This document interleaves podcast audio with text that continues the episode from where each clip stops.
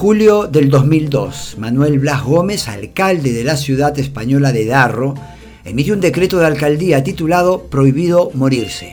La medida fue tomada, señala, porque el cementerio ya no tenía más espacio. A 100 kilómetros de distancia en Lanjarón, su alcalde, José Rubio, emite una medida similar. Aquí no se muere nadie porque Lanjarón es vida y salud, era el eslogan de su campaña. Se sabe que en ambos lugares algunos vecinos violaron la ordenanza, pero no se conoce que hayan sido sancionados por morirse.